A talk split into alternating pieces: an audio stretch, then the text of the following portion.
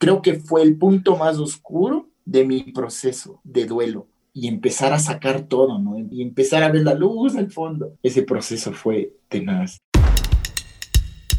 Ángel Beltrán es un hombre de barro.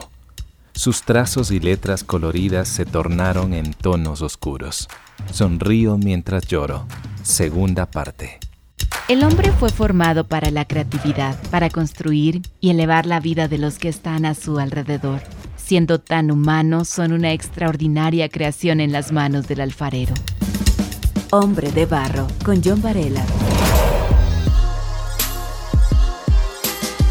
en tus brazos, mi cabeza está en tu pecho. Me abriga tu regazo, no le temo al acecho. Tan frágil me sentí, sobrevivía día a día. Tu tiempo es favorable, me quitaste la agonía. No dejo de llorar, no comprendo. Esta canción, Sonrío mientras lloro, la interpreta El Decano, un tema dedicado a Bolo Beltrán y a su familia. Sonrío mientras lloro presencia que siento En esta segunda parte quiero conversar contigo, Bolo, sobre el proceso de luto que tú empezaste a vivir y la fortaleza e importancia que una persona puede encontrar en una red de apoyo, tal como tú lo pudiste descubrir. Y más adelante eh, presentaré a un amigo psicólogo a quien pediré unas pautas prácticas para conocer cómo una persona puede superar la muerte de su cónyuge y de qué maneras nosotros podemos ayudar a quien está atravesando por esta vivencia. Hombre de barro. Ahora bien, Bolo, ¿cómo viviste los siguientes días luego de la muerte de Andrea, tu esposa? Ay, yo pude entender en este tiempo, a través de, de, las, de la soledad, de los momentos tristes en, en mi vida, el pasar en mi casa ya eh, solo, yo no dormía en mi cama un mes, dormía con mis hijas, abrazado a ellas. Después ya se acostumbraron, eh, pero hubo una tarde en la cual yo cogí, me acosté en mi camita y, pude dormir, pude descansar, yo pude descansar y me levanté y estaba en mi cama y dije, oh, oye, y en la noche les dije, bueno, niñas, me voy a mi cama porque ahora sí ya quiero descansar. Y pude dormir. Y empezó un proceso. Empezó un proceso. Eh, eh, hubo, hubo depresión, hubo ansiedad, hubo todo. Hubo ira, hubo enojo, hubo, hubo momentos tristes, lloraderas. Eh, mis ojos eran muy hinchados. muy, muy, muy, muy difícil. Mm, empezaba ya un proceso y digo, ahora, ¿quién me va a decir? Estás haciendo bien yo te apoyo, vamos a orar, oremos. ¿A quién le iba a decir lo mismo? Y yo decía, ¿y ahora qué hago? Y eso fue eh, en el transcurso del año 2019. Pude servir, yo dije, sirviendo voy a, calmar todo lo que pasaba, pero llegaba a mi casa y, y sí había dolor, sí había soledad. Así es. Bastante terminé el año, uno salía, eh, cogía el carrito, me daba una vuelta o salía con mis hijas a comer afuera, nos despejábamos un poco, regresábamos al hogar y era como que faltaba Andrea aquí.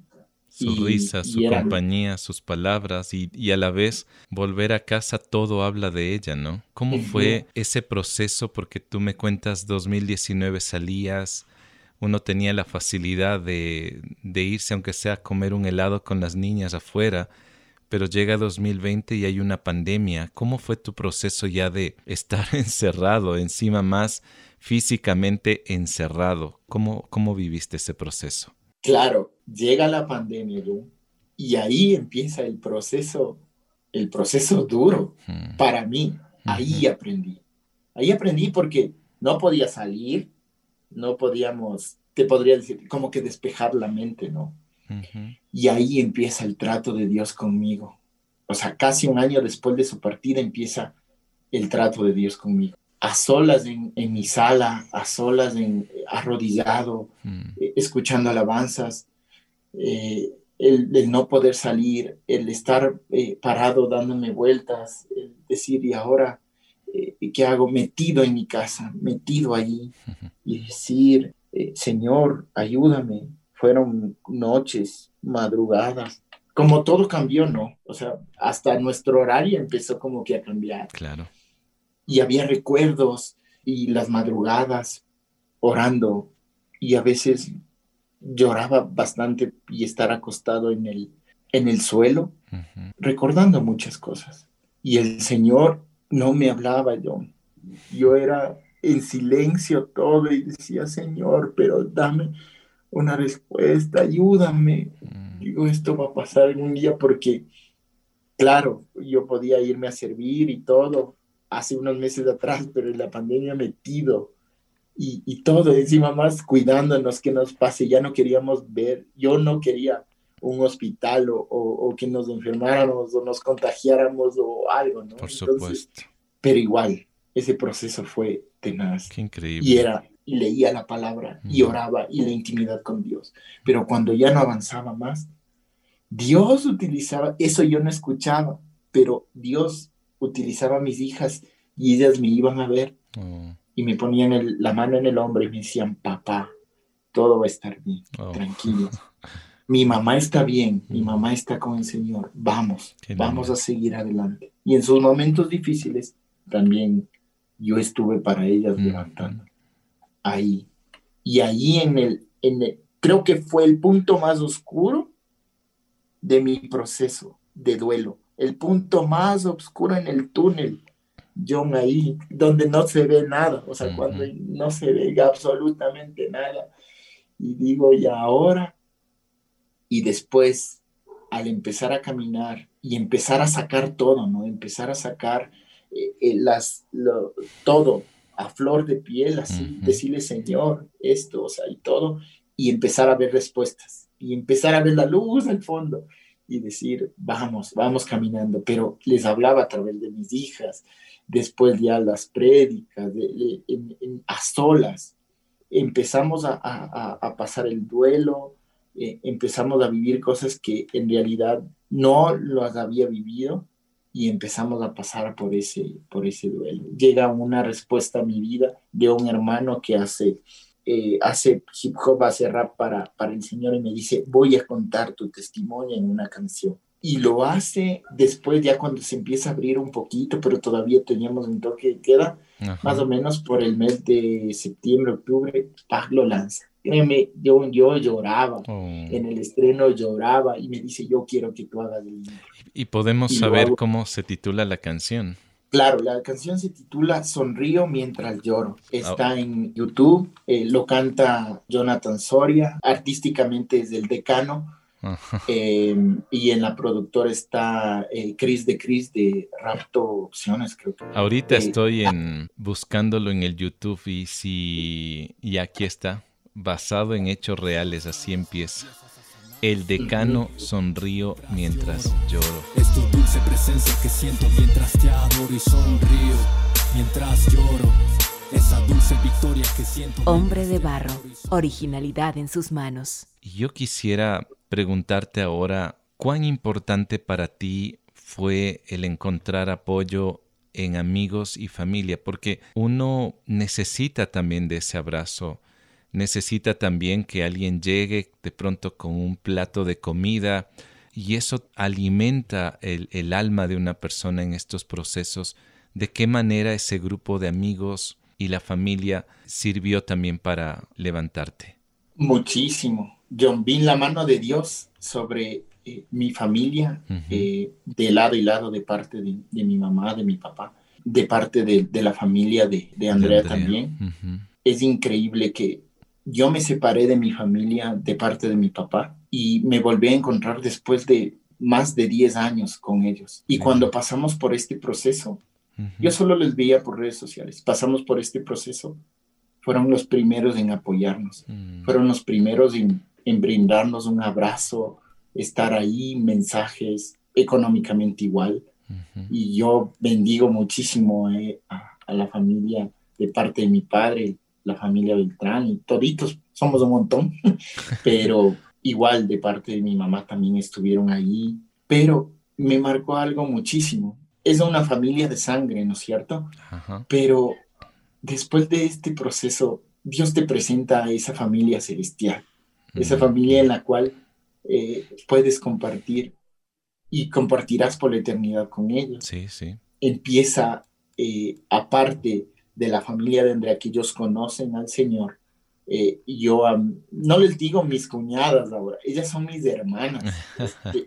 Diana y Raquel es la mayor y la menor. Son mis hermanas y ellas me tienen a mí como hermano. Su hermana partió, ellas me dijeron, tú eres nuestro hermano. Qué hermoso. Tú eres nuestro hermano. Mm. Y, y, Raquel y, y, Diana me decían, eh, tú eres el hermano que, que no tuvimos. Cuando llegaste a nuestras vidas, eras del hermano que nosotros necesitábamos, el que nos iba a defender, el que iba a estar ahí, el, todo, ¿no? Entonces fue increíble, increíble. Yo con ellas, son mis hermanas. Qué lindo. Y yo soy hijo único, eso no me olvidé de contar. Oh, yo soy hijo único, yo no tengo hermanos y ellas se volvieron mis hermanos. Pero, tienes ahora hermanas. y Dios me presenta esa familia celestial. Estuvieron ahí, que se tomaron el tiempo para estar. O sea, hay muchos, muchos hermanos más, John, que, que te podría mm. nombrar. Claro, mencionar que, que, que, han estado ahí. Eh, es como demuestra el amor Dios por medio de, de ellos hacia mí eh, y siempre me dicen, tú eres un ejemplo para mí. Yo solo trato de reflejar a Cristo. Lo que Cristo hiciera como esposo o lo que así, o sea, lo hice. Y, y Dios ha ido añadiendo, añadiendo gente, no solo de aquí, sino gente también, hermanos en el extranjero que están ahí pendientes, que hemos podido hablar, que hemos podido eh, conversar, yo ser de apoyo. Sí.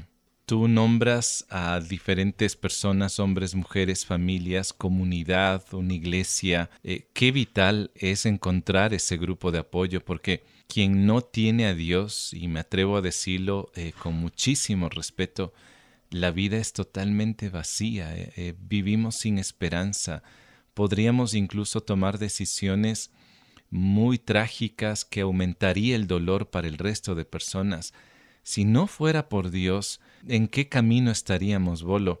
Recuerdo incluso cuando Jesús estuvo frente a una tumba o frente a un lugar eh, cuando había muerto Lázaro, ¿recuerdas? Un hombre que, que, también experimentó la muerte y Jesús se acercó, vio el dolor de las demás personas y se puso a llorar. Esa parte que identifica el dolor humano, Jesús lo entiende, lo abraza, tal como tú abrazaste a tu papá.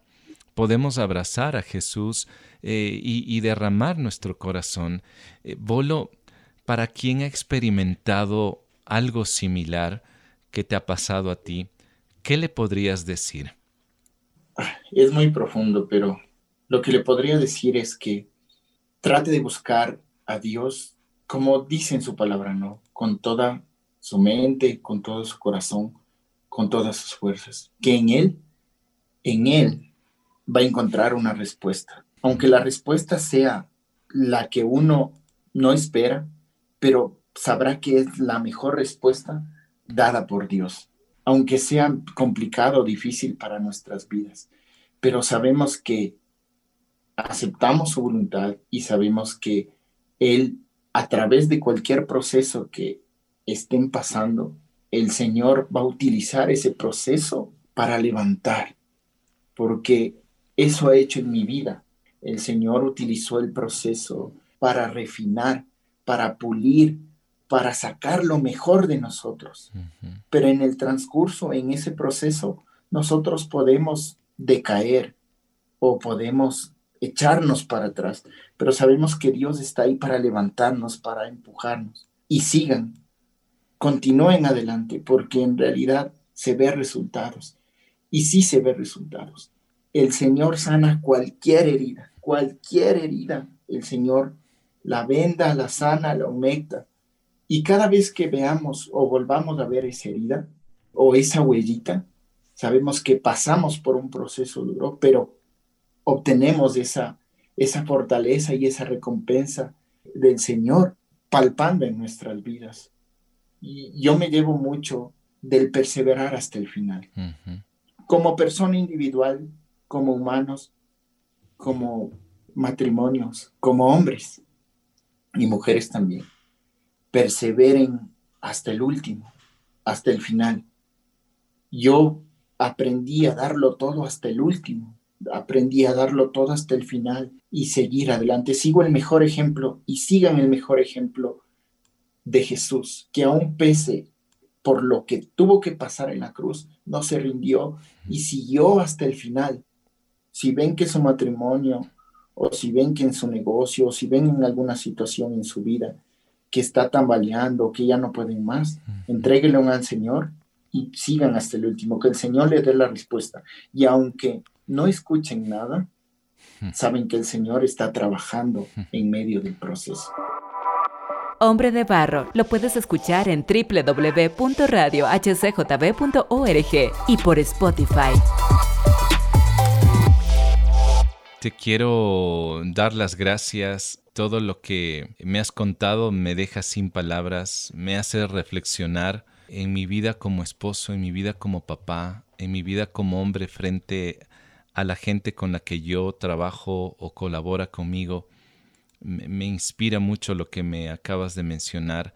Y a la vez también esta historia quiero motivar a quien de pronto eh, no permite que Dios ingrese a su vida, pues esta es la oportunidad de hacerlo. Y me gustaría animarte que tú entregues tu vida a Jesús, por supuesto que sí. Bolo, ¿cómo se puede una persona contactar contigo? No solamente por lo que me has contado, sino también por el arte que tú eh, realizas, ¿no? Creo que sería una gran manera de apoyarte porque tú tienes a dos niñas, el trabajo continúa, eh, la responsabilidad de papá no se ha detenido. ¿Algún contacto tal vez en redes sociales? Sí, eh, bueno, mi contacto en redes sociales, yo estoy como, en Facebook estoy como Bolo Beltrán. Bolo Beltrán. Sí, en, Instagram estoy como Blone Oficial, B-L-O-N-E Oficial con doble F. Y, y, bueno, por mi número de contacto, si puedo darlo por el. Por favor. Aquí el número telefónico por WhatsApp, el 0999 71 7419. Eh, hago, mi trabajo es eh, digital y también artístico. Eh, pinto cuadros, eh, hago murales, hago graffiti, hago diseños digitales personalizados. Ese es el, trabajo. Tengo un, pequeño taller de arte aquí en, mi hogar. Fantástico. Cuando una persona está pasando por esto, necesitamos una red de apoyo. Y Bolo, nuevamente te envío un gran abrazo, un abrazo a tus dos pequeñas. Muchas gracias, John. Muchas gracias por la invitación. Hace unos días recibí un mensaje. Era una madre quien me preguntaba cómo puedo superar la muerte de mi hijo, decía ella. Este mensaje representa a muchas personas que han perdido un cónyuge, un hijo, un amigo.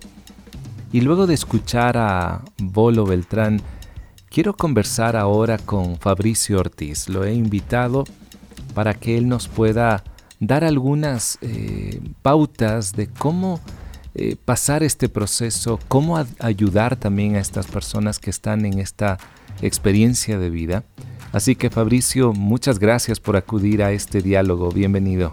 Mi querido John, muchas gracias por la invitación. Al contrario, eh, qué bueno que es estar aquí nuevamente. Como lo dije anteriormente, la vivencia que atravesó Bolo es una historia similar para otros esposos. Aunque la muerte forma parte de nuestra propia realidad, Fabricio, ¿de qué manera una persona puede superar la muerte de su cónyuge? La historia de Bolo es una historia muy impactante, pero no está lejos de las historias de dolor que tenemos en este momento a nuestro alrededor.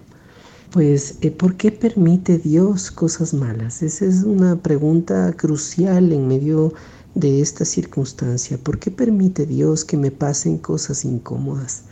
Y claro, y cuando nosotros vamos respondiendo esta pregunta, pues también nosotros vamos aprendiendo a tener salidas. Antes de llegar a, otras eh, instancias psicológicas, necesitamos solucionar esta primera situación eh, que es bastante fuerte y que si es que nosotros no le encontramos solución, lamentablemente genera un vacío eh, muy poderoso que no nos permite poder estar bien. El mal existe y Dios permite que esto pase gracias a un sinnúmero de razones. El primero es que los seres humanos como tal hemos hecho cosas en nuestro libre albedrío eh, eh, decisiones tomadas que nos lastiman, que nos dañan. Y nos dañan en nuestras relaciones, nos dañan en nuestro propio cuerpo, nos, nos dañan en la relación que nosotros tenemos con el mundo. Entonces es este ser humano que justamente adelante de su propio punto de vista, adelante de su albedrío, adelante de su propia voluntad, pues genera un sinnúmero de errores que lastima y nos lastima tenemos a la naturaleza caída del ser humano. Tenemos que entender que este mal sucedió después de Génesis 3, de tal manera de que llevamos en nuestra vida, en nuestro cuerpo, eh, Génesis 3 en todo momento. Entonces este cuerpo que muere, este cuerpo que envejece, este cuerpo que se lastima, eh, nosotros lo llevamos. También lo llevamos al frente de nuestra escala de valores, también lo llevamos al frente de, una humanidad que quiere hacer la guerra. Entonces es muy importante también encontrar de que este mal eh, se da justamente en esta evidencia de, esta naturaleza caída. Por otro lado, y, terminando esta parte teológica, necesitamos entender que también Dios permite el mal porque es una forma importante en la cual el ser humano puede regresar a Dios. Eh, eh, yo quisiera que, que, nuestra audiencia, mi querido John, pueda preguntarse en qué momento estaba cuando regresó a ver al Señor y nos vamos a dar cuenta de que el dolor fue un excelente maestro que nos ayudó a encontrar un camino de esperanza. Entonces, cuando el Señor permite eh, el dolor, permite el mal en el mundo, también nos permite a nosotros mirar con esperanza el único camino, ¿no? Mirar con esperanza más allá de esta vida o mirar con esperanza eh, un lugar totalmente distinto al de la tierra. Hombre de barro, con John Varela. Sabes, eh, Fabricio, me parece adecuado esta explicación para entender lo limitados que somos y también gracias por invitarnos a reflexionar sobre este tema desde una perspectiva que algunos no se la han planteado. Ahora bien, ¿qué procesos se vive cuando una persona pierde a un cónyuge? Existen cinco partes. La primera parte es la negación es cuando eh, realmente no, no entendemos o no podemos procesar la pérdida como tal. Simplemente nuestra mente no quiere aceptar esto. En esta primera parte muchas personas huelen eh, a, la, persona que se ha ido, la sienten eh, acostada en la cama, sienten que le roza su, piel y es parte de la, negación que tienen en su mente. ¿Cuántas veces no se ha visto en funerales que las personas gritan que eh, vieron a, la persona muerta mover sus manos o mover su rostro justamente con esta esta sensación de la negación.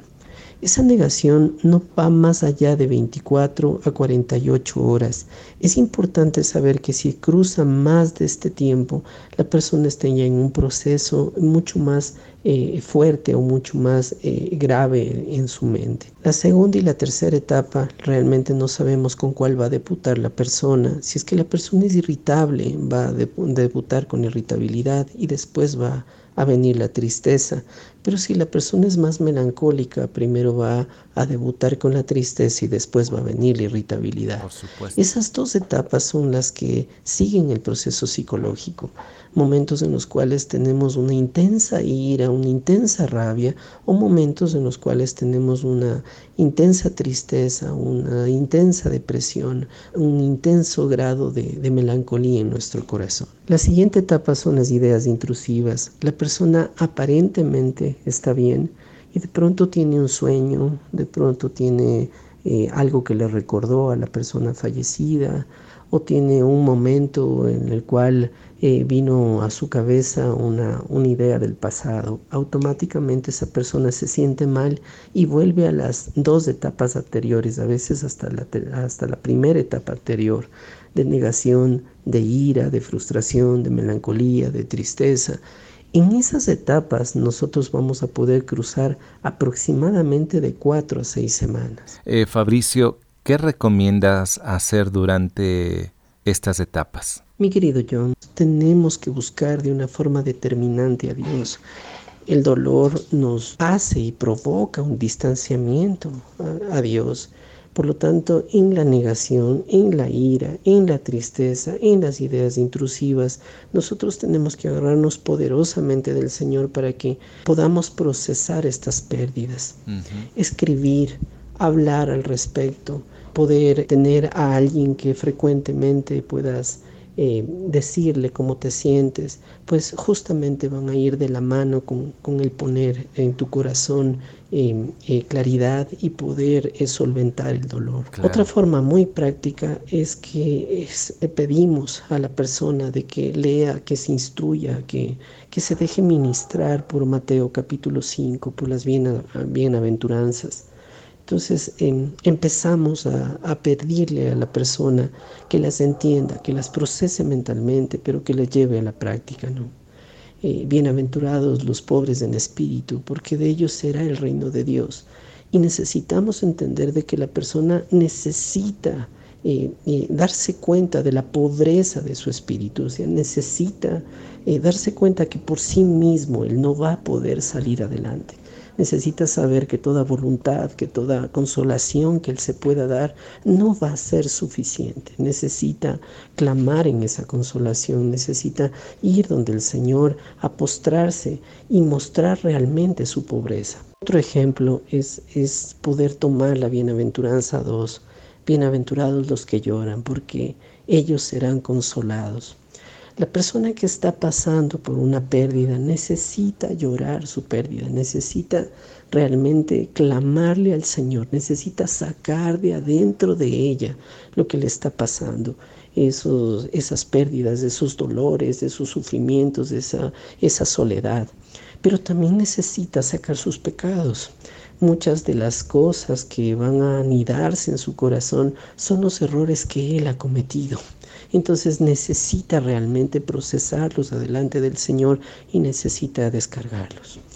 Bueno, esto solamente como ejemplo, mi querido John, estas dos bienaventuranzas, pero realmente el trabajo es de todas las bienaventuranzas, de las ocho que se deben trabajar y se deben practicar profundamente en la vida de la persona. Hmm. Finalmente, ¿de qué manera nosotros podemos apoyar a una persona que está viviendo el luto? Linda pregunta, de muchas varias maneras, desde simplemente escucharla, desde simplemente acompañarla.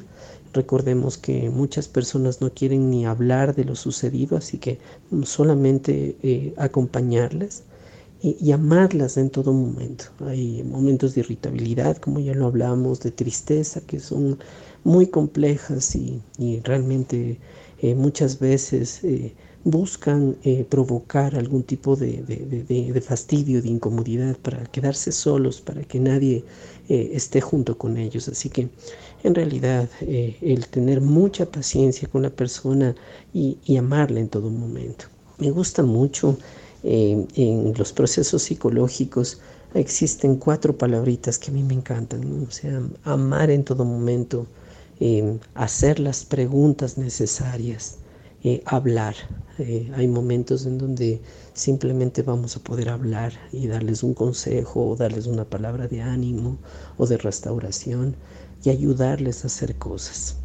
Eh, de esta manera, pues en realidad podemos ser de gran bendición.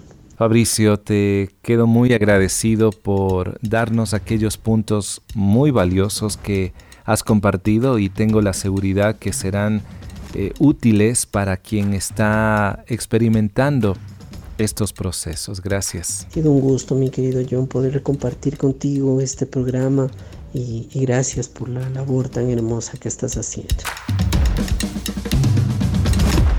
No tengo más que decir simplemente que hoy tú y yo podemos acercarnos y brindar amor, consuelo y esperanza, llorar con el que llora es un acto muy, pero muy humano que brinda también una gran fortaleza.